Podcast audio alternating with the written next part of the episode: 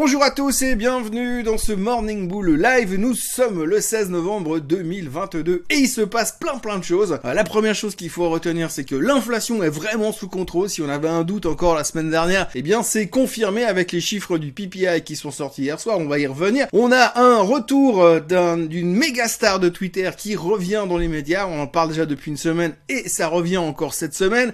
Et puis on a visiblement euh, un missile mystérieux qui se balade à droite à gauche et qui pose des interrogations au marché. Pour l'instant, le marché euh, continue à relativement bien se comporter, mais on sent qu'on est quand même un petit peu au bout de l'élastique qui est méga tendu et on se pose plein de questions. C'est clair que quand on regarde les graphiques à l'heure actuelle, on peut quand même se poser des questions et comment est-ce qu'on va pouvoir surtout passer en dessus des résistances que l'on connaît relativement bien sur le Nasdaq et le S&P 500 entre autres.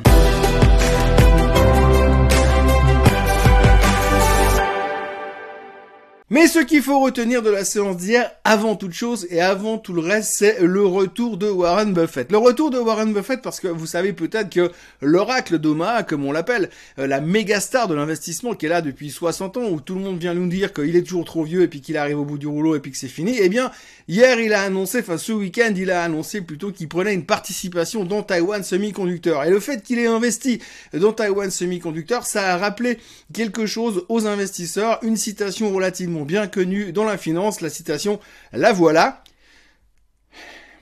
En gros, ça veut dire que quand tout le monde est en train de courir après le marché, il faut faire très attention. Et quand tout le monde est en train euh, de se barrer en courant, eh bien, c'est là où il faut profiter des opportunités. Donc, c'est ce que monsieur Warren Buffett a dit, en fait, a fait réellement. Ces derniers temps, eh bien, les semi-conducteurs se sont fait massacrer. On va pas revenir sur les histoires qui font qu'on nous dit que plus personne jamais va acheter de semi-conducteurs parce que c'est terminé, parce que le secteur est mort.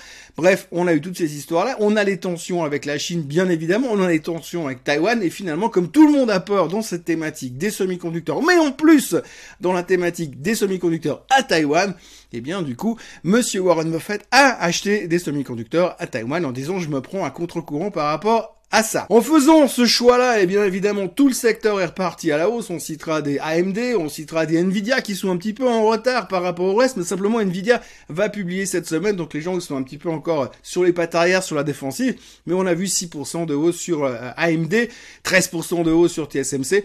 Donc grosso modo, on a un redémarrage assez spectaculaire sur les semi-conducteurs. On voit carrément sur le SOX qui a repris 3% hier, qui commence à redevenir relativement intéressant. On a un peu l'impression que les gens sont en train d'essayer de faire du bottom fishing, de venir récupérer des semi-conducteurs bon marché alors que plus personne n'en voulait il y a encore une semaine en arrière. Merci le CPI, merci monsieur Warren Buffett et merci également au PPI qui est donc sorti hier en dessous des attentes. Alors le PPI, c'est le Producer Price Index. L'indice des prix à la production, ça veut dire quoi? Ça veut dire que pour créer finalement une euh, un produit quelconque, ça vous coûte un montant X et que finalement ce montant X se réduit parce que vous, la matière première est moins chère par exemple, les prix à la production sont moins chers. Si les prix à la production sont moins chers, ça veut dire que les prochains prix à la consommation, donc le CPI quelques semaines sera logiquement moins cher également. C'est la logique que l'on fait. Donc hier, le PPI qui sort en dessous des attentes veut dire que finalement ça coûte moins cher de produire. Donc normalement, nous, les consommateurs, on devrait en bénéficier quelque part dans quelques semaines. En tous les cas, on peut l'espérer. C'est en tout cas le sentiment que le marché a eu, ce qui a permis finalement, à la fin de la journée d'hier, de terminer relativement bien, relativement bien disposé. Mais quand on regarde les 10% de hausse entre jeudi et vendredi dernier, et puis les 1% de hausse hier soir, on peut quand même se dire que c'est pas tout à fait la même fête. Alors on peut évidemment se dire que on a déjà tout intégré dans les prix, tout est déjà pressé, on connaît l'histoire du oui, on a anticipé les choses parce qu'on est des grands anticipateurs de volontaire bien entendu. Donc on se dit aujourd'hui que peut-être on a déjà anticipé le fait que l'inflation, quick, on est en train de lui couper, de casser les pattes arrière et que finalement ça va se calmer ces prochains temps. On attend juste de voir ce qui va se passer au niveau de la fête. Oui, parce que bien sûr, il faut toujours penser au fait que la fête doit maintenant changer, doit pivoter, doit changer de mindset. Elle doit quitter son, son statut de hawkish pour devenir dovish.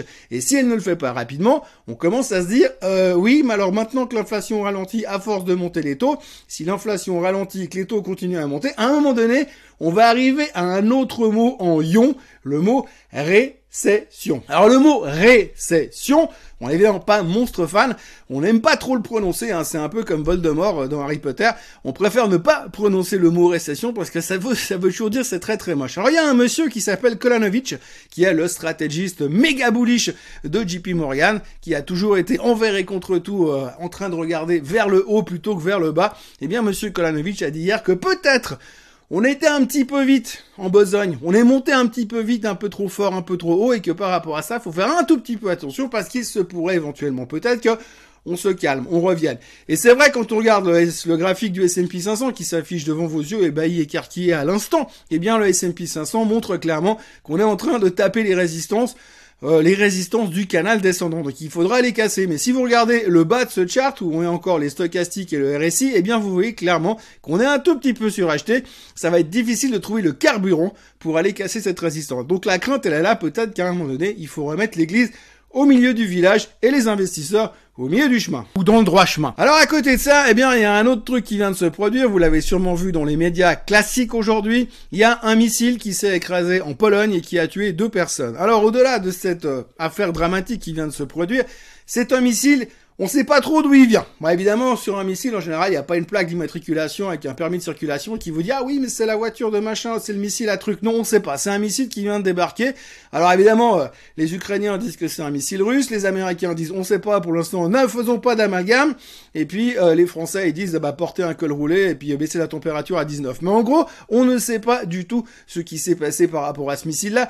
Il y a des doutes. Alors effectivement, c'est probablement une erreur. C'est évidemment pas les Russes qui sont en train d'envahir la Pologne. Mais en tous les cas, ça crée quelques tensions. Alors le marché, il est un petit peu, vous savez, c'est un peu comme l'alpiniste qui a perdu toutes ses cordes et tous ses, euh, pitons. Le mec, il a accroché à la paroi avec les ongles et puis il espère que ça va pas péter. Parce que sinon, on pourrait redescendre. Donc il y a un petit peu de tension géopolitique, sans compter que la moitié du monde libre et les moitiés des gens qui comptent dans ce monde-là sont en train de se luger à Bali, en train de boire des cocktails.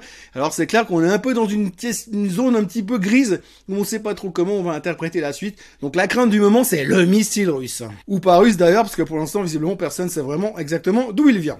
Néanmoins, c'est une tension supplémentaire dont on se passerait bien dans les marchés, mais ça montre aussi que pour l'instant, on est peut-être dans une zone où on a tendu l'élastique un petit peu trop loin et qu'à un moment donné, il pourrait y avoir un retour à la base, sans qu'on parle de crash, sans qu'on parle de méga correction, mais simplement, un marché ne peut pas monter directement de 30% euh, à la hausse à moins que ce soit une crypto-monnaie. Mais en général, les crypto-monnaies, en ce c'est plutôt à la baisse. Plutôt à la baisse, puisque les rumeurs continuent de circuler un peu dans tous les sens après euh, l'effondrement de FTX. Maintenant, on parle de l'éventuel peut-être dépôt de bilan de BlockFi, qui est un lender sur, euh, sur euh, la crypto-monnaie. Donc, du coup, si c'est eux qui partent en vrille, BlockFi avait été aidé par FTX à l'époque, donc c'est un peu l'effet boule de neige. Hein. On va donner du pognon pour survivre, mais après, celui qui a donné du pognon, il s'effondre.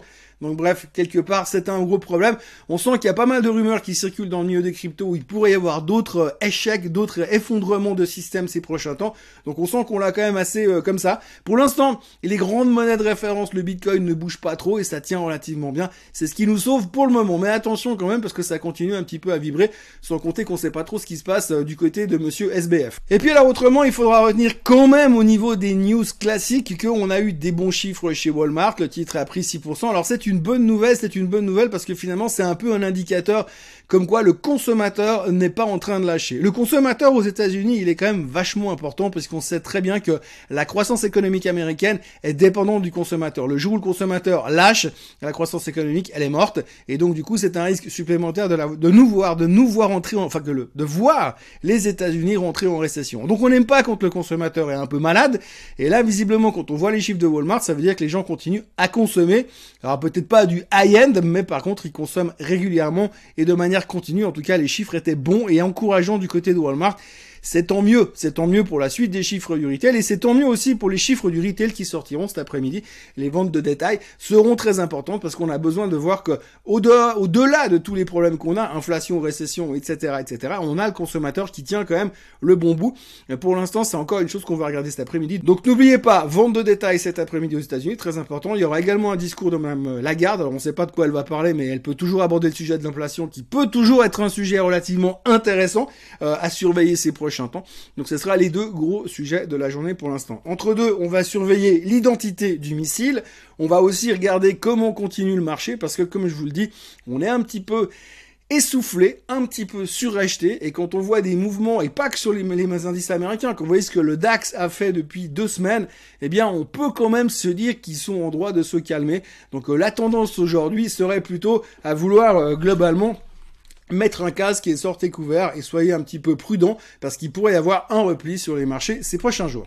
Et puis alors, la nouvelle du jour qui est une non-nouvelle ou un non-event, c'est bien sûr euh, le retour de Donald Trump. Monsieur Trump est donc, a donc fait son annonce avec perte et fracas comme quoi il se représentait euh, comme président dans deux ans. Alors bon, globalement, après le résultat des élections républicaines, on a l'impression que c'est un petit peu des applaudissements de politesse qui ont été faits pour l'instant du côté des républicains, parce qu'on sent quand même bien que du côté du parti républicain, ils aimeraient bien avoir quelqu'un d'autre pas forcément de plus jeune, mais de moins, on va dire, excentrique, et euh, de moins d'un gars qui gère peut-être un peu moins la politique avec son compte Twitter. Pour l'instant, il a toujours pas de compte Twitter, mais et globalement, on aimerait peut-être autre chose, donc c'est pas encore gagné pour Donald Trump. Et je dois dire qu'il doit être un tout petit peu furax, parce que c'est vrai que le jour où il fait l'annonce, on apprend que les Russes, ils ont balancé un missile sur la Pologne, donc forcément, c'est pas lui qui fait directement les premières pages des journaux. Mais néanmoins, il faut retenir que Donald Trump se représente, que le jeune homme qui dirige les États-Unis pour l'instant et qui se souvient plus comment il s'appelle toutes les 15 secondes, eh bien visiblement euh, lui aussi il voudrait se représenter, donc on risque de se retrouver potentiellement dans un, un débat de nouveau Trump-Biden dans deux ans alors que déjà c'était le Muppet Show il y a deux ans.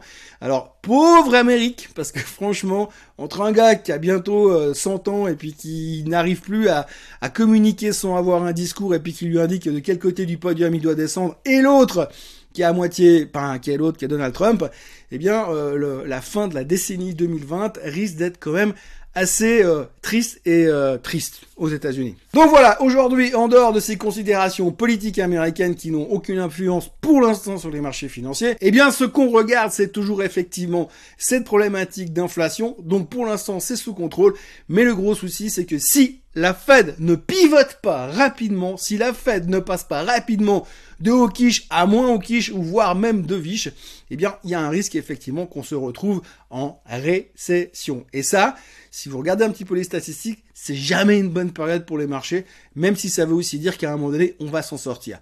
Bref, soyons positifs, espérons que le missile soit euh, un missile neutre, ça se trouve, ça sera un missile suisse, ça serait moins grave qu'un missile russe pour l'instant. Bref, on surveille les tensions géopolitiques, on surveille les chiffres économiques, et puis comme d'habitude, on fait attention parce qu'on est beaucoup monté en l'espace de quelques jours sur pas forcément des grandes, grandes, grandes nouvelles d'un changement révolutionnaire à court terme. En ce qui me concerne, euh, je vous encourage à vous abonner à la chaîne euh, Suisse Côte euh, en français, à mettre un pouce bleu, ben un pouce, enfin un pouce positif parce que vous avez aimé ce qu'il y avait sur la vidéo.